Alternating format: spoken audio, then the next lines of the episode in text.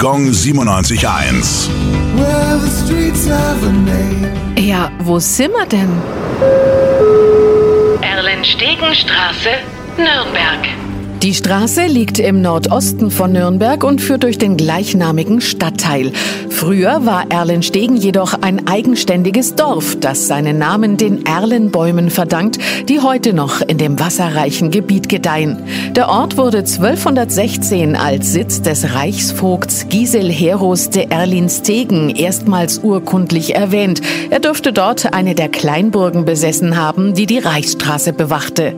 In Erlenstegen wurden im Lauf der Jahre acht Herrensitze von Nürnberger Patriziern errichtet, so viele wie in der alten Nürnberger Landschaft sonst nur noch in Mögeldorf. Am 1. Januar 1899 wurde Erlenstegen in die Stadt Nürnberg eingegliedert. Im 20. Jahrhundert entwickelte sich der Stadtteil zu einem Villenvorort.